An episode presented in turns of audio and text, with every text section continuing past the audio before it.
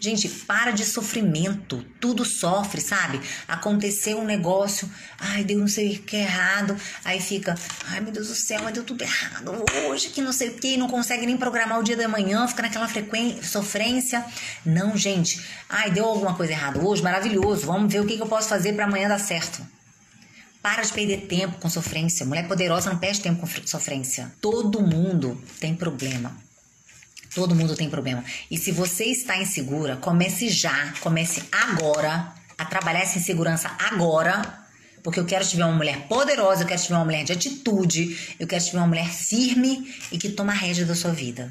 Porque ó, tem muitas mulheres aí também, em relacionamentos, que se submetem a algumas coisas, que concordam com tudo, que não estão sendo elas para agradar o parceiro, e começam a se sentir presas. E sabe o que, que isso acontece? Isso começa a causar insegurança nela. Ela começa a ficar cada dia mais fechada, cada dia mais fechada.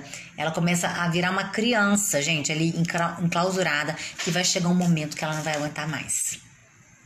Não perca tanto tempo até esperar isso, gente. Faça sim as coisas que você acredita, as coisas que você gosta, as coisas que você pensa para sua vida. Porque se deixar, homem também manda na mulher. Então, seja poderosa e coloca o domínio ali da sua rédea. Saiba o que você aceita, o que você não aceita, o que você quer para sua vida, o que você não quer para sua vida.